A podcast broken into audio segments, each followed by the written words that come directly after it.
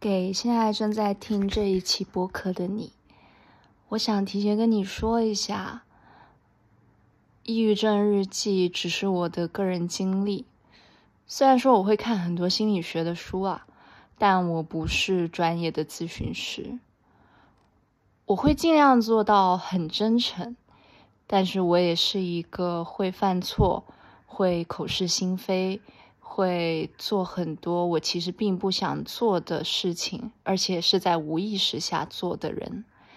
希望你能包容我，因为我只是想和你分享，在这个世界上还有像我这样的一个人，在经历着这样的事情。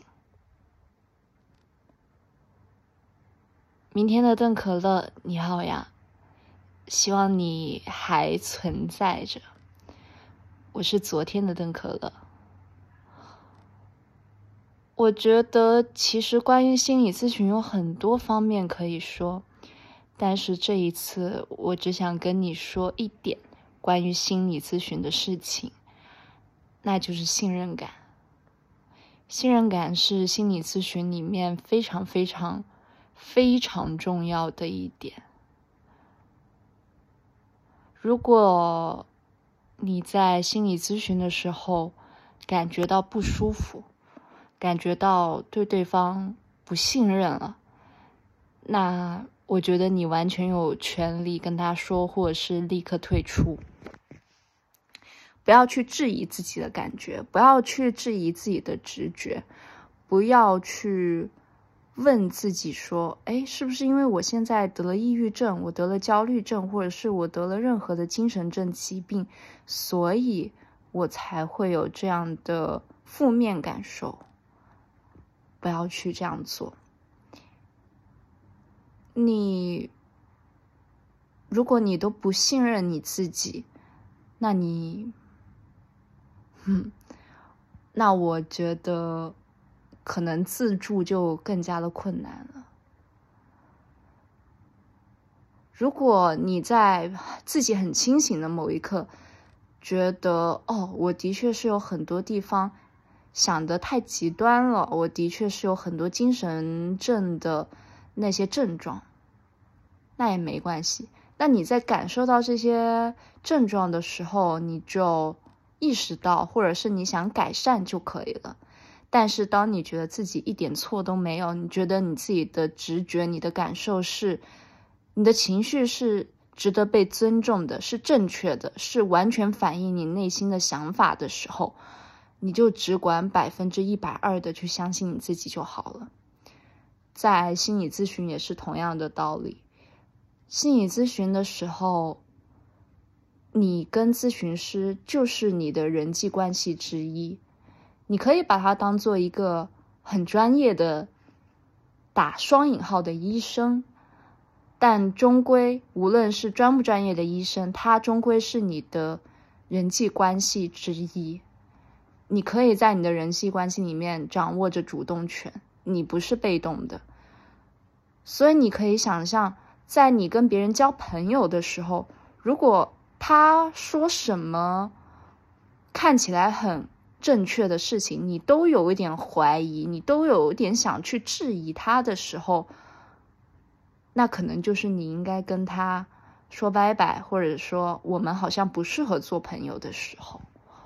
不要去质疑这一点，因为此时此刻正在现在这一个阶段的你就是这么认为的。我现在说的这么空。有点空、有点大的话，接下来我想跟你说一些比较具体的、更个人的例子。你是我，你也知道我在从半年前的时候开始在杭州接受心理咨询。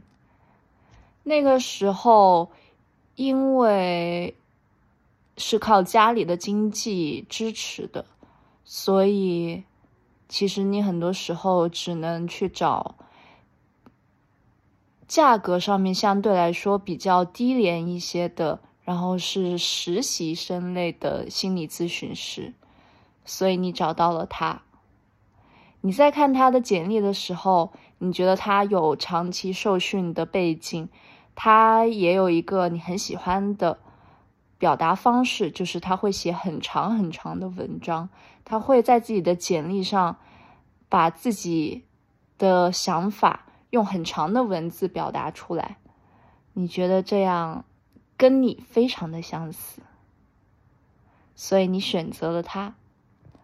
但是在咨询到了第二十次左右吧，你不知道怎么的，突然感觉越来越不信任他了。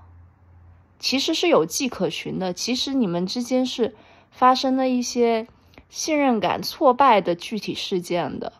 他在有一次在跟你咨询的工作关系的时候，他暴露了，他自我暴露了。他说了一些所谓的过来作为过来人的建议，在那个时候，你突然感觉到自己之前的把自己很幼稚任性的经历分享出来的那种感觉，突然被被评价了，似乎你是不懂事的，你是小孩子气的，而他年长过你。所以他有经历过，他可以跟你分享经验，他可以教育你。你那时候有这样的感觉，你知道你这样的感觉有可能是有点极端的，有点误解的。也许咨询师他并不是想表达这样的意思，但是在那一刻，在那一次。你感觉到了，你没有被承托住，你感觉到了他在 judge 你，你感觉到了你对他的信任感一点一点的在崩塌，所以自那以后，每一次的咨询，或许都会有那么一两个点，你会在心里面反问他，质疑他说：“真的是这样吗？”你跟我说，我说的这些话是怎么怎么样的，或者是你说我刚刚分享的经历可能会让我伤心，真的是这样吗？我分享这些经历的时候，我的感觉好像也并没有特别伤心，所以你说的话真的是真的吗？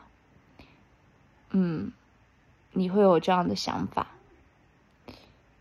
我知道，在那个时候，你十分质疑这样的想法是否正确，是否准确。但是，现在的现在的我，也是现在的你，想告诉你的就是：尊重你自己此时此刻的感受。那时候的你没有错，那时候你的感觉也没有错。所以我会觉得，最后你提出了与那位咨询师结束咨询关系的这个做法是十分正确的。